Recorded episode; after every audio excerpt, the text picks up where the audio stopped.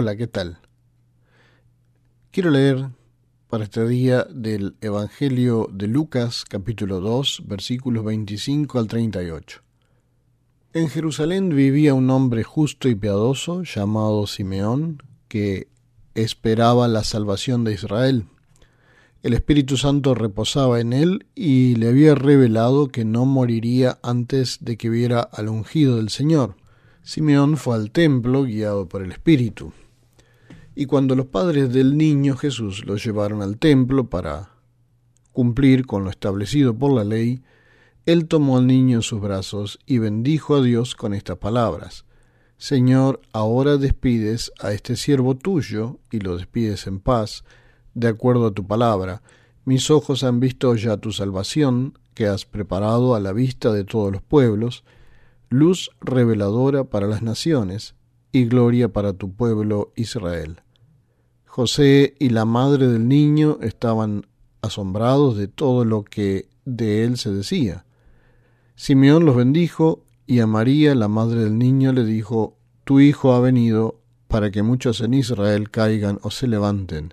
Será una señal que muchos rechazarán y que pondrá de manifiesto el pensamiento de muchos corazones aunque a ti te traspasará el alma como una espada. También estaba allí Ana, hija de Fanuel, de la tribu de Aser. Ana era una profetisa de edad muy avanzada. Desde su virginidad había vivido siete años de matrimonio, y ahora era una viuda de ochenta y cuatro años. Nunca se apartaba del templo, sino que de día y de noche rendía culto a Dios con ayunos y oraciones. En ese mismo instante Ana se presentó y dio gracias a Dios y habló del niño a todos los que esperaban la redención de Jerusalén. A la luz de esta profecía de Simeón y de su adoración, encontramos la clave para nuestra propia bendición, bienestar y felicidad en el año por venir. Esta consiste en adoración, alabanza y gloria a Dios. En el día de hoy queremos hablar sobre la persona de Simeón. ¿Quién era Simeón? María hizo sus ofrendas de purificación y para presentar al recién nacido al Señor, esta costumbre quería significar que todo primogénito israelita tenía que ser rescatado al precio de cinco ciclos de plata. También la madre tenía que ofrecer un holocausto en sacrificio de acción de gracias. El Evangelio de Lucas señala que María ofreció la ofrenda indicada para los pobres, un par de tórtolas o dos palominos. Una vez más queda evidente la humildad de la familia. Pero el Mesías, a pesar de su condición humilde, no iba a salir del templo sin un reconocimiento. Simeón, un piadoso anciano, se dirigió al santuario movido por el Espíritu y al ver al niño lo tomó en sus brazos. Dios le había prometido que no moriría antes de haber visto al Mesías. Simeón dio las gracias y profetizó que su vida sería célebre y trágica a la vez. Ana, una anciana profetisa que estaba permanentemente en el templo, daba testimonio de que el Cristo había venido. De esa forma hubo un testimonio notable acerca del verdadero carácter del recién nacido. Además del testimonio de este devoto anciano Simeón, hoy podemos ver un aspecto muy importante a tener en cuenta que muchas veces pasamos por alto.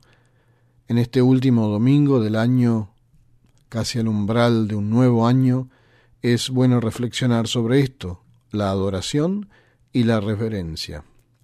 La adoración, como nos atestigua Simeón, es una de las actividades más importantes de los cristianos que no debería quedar en segundo plano o más bien descuidada del todo.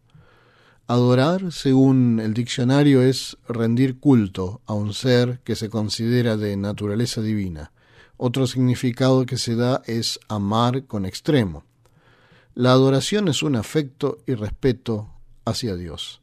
El Señor pide una respuesta de corazón, un regalo de todo nuestro ser, la honra y adoración que se le rinde en razón de lo que Él es en sí mismo y de lo que Él es hacia aquellos que le honran. Se supone que las personas que adoran tienen una relación con Dios y que hay una manera para mostrarlo. Leemos en el Salmo 95 acerca de la adoración. Vengan y con alegría aclamemos al Señor. Cantemos con júbilo a la roca de nuestra salvación. Lleguemos ante su presencia con alabanza. Aclamémosle con cánticos. Grande es el Señor, nuestro Dios. Gran Rey es Él sobre todos los dioses. En su mano están las profundidades de la tierra y las alturas de los montes son suyas. Suyo es también el mar, pues Él lo hizo, y sus manos formaron la tierra seca. Vengan y rindámosle adoración arrodillémonos delante del Señor, nuestro Creador. El Señor es nuestro Dios, y nosotros somos el pueblo de su prado, somos las ovejas de su mano. Del Salmo 95. Adorar y reverenciar a Dios en el día agitado que el mundo nos ofrece no es algo muy popular. Para adorar y reverenciar a Dios se supone que voy a tomarme unos minutos al día para estar en una postura física pasiva y que voy a concentrarme o a meditar en las cosas de Dios. Para ello necesito de la guía de la palabra de Dios, que en todo momento está permeada por el Espíritu Santo, y también puedo tener un libro devocionario diario que haga referencia a una lectura bíblica.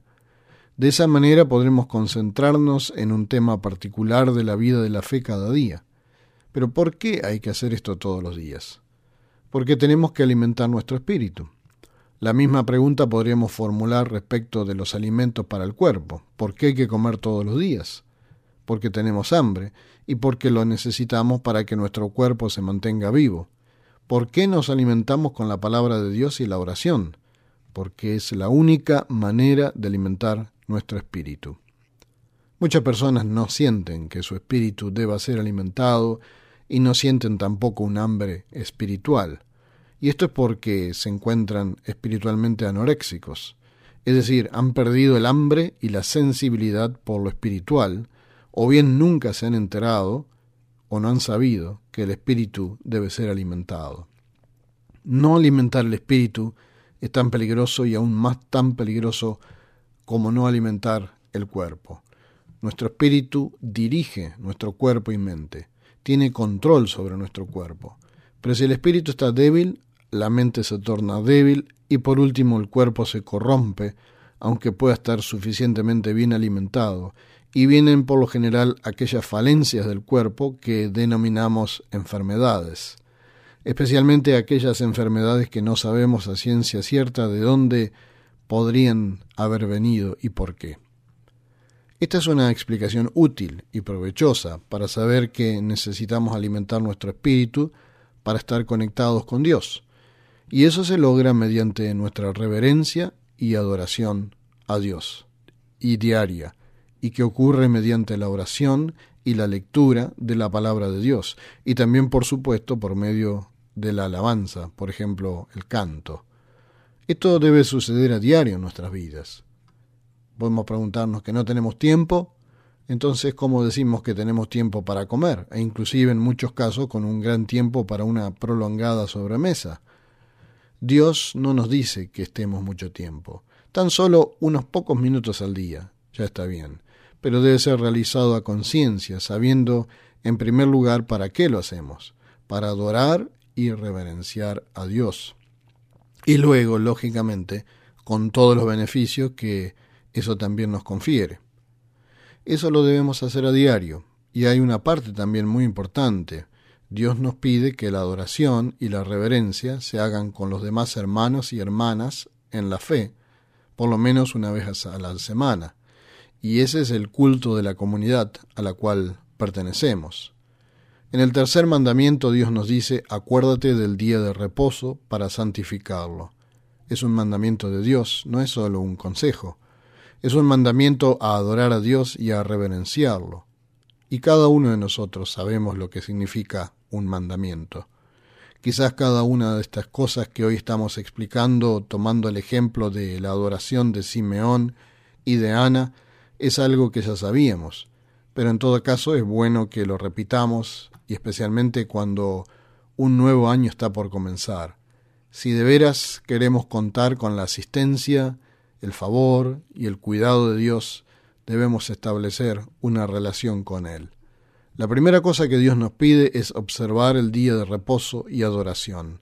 La segunda es mantenernos a diario alimentados espiritualmente para que nos vaya bien, para que todo nuestro ser pueda gozar de una salud integral y podamos tener una buena comunicación y relación con nuestro Creador. Los japoneses introdujeron en el mundo un árbol que se llama bonsai. Se lo mide en centímetros más que en metros, como sucede con otros árboles. No se le permite alcanzar todo su potencial de crecimiento, sino que crece en una forma de miniatura, atrofiado. La razón de su crecimiento en forma retrasada es que cuando por primera vez brotó fuera de la tierra como un árbol joven, el dueño lo sacó de la tierra y ató su raíz principal y algunas de las raíces que alimentan las ramas y luego lo replantó. Al hacer esto, el productor atrofia deliberadamente su crecimiento mediante la limitación de la capacidad de las raíces para extenderse y crecer en profundidad y tomar suficiente de los nutrientes del suelo para un crecimiento normal. Lo que se hace al árbol bonsai por su propietario es lo que Satanás se ha propuesto hacer a los creyentes, si es que puede. Él va a tratar de atar nuestra raíz principal de la oración y de la adoración a Dios. Él quiere limitar e impedir que por medio de la oración recibamos lo que Dios provee para nuestro crecimiento espiritual. Como aquellas personas, como Ana, como Simeón, si somos sinceros a la hora de rendirnos a Él, nosotros también no vamos a tener problemas en participar de aquellas cosas que nos hacen bien y sirven para su gloria y para su adoración. Y eso implica nuestra reputación algunas veces, nuestro tiempo, nuestras finanzas, nuestros planes para la vida. ¿Cómo vamos a mostrar nosotros nuestra adoración al Señor Jesucristo en este tiempo especial? Comencemos invitando a Cristo a nuestro corazón, de modo que se transforme en nuestro Señor y comencemos a mantenernos firmes en la adoración y la reverencia. Y me despido con esa frase del himno que dice, venid, adoremos a Cristo el Señor. Que tengan una semana fantástica.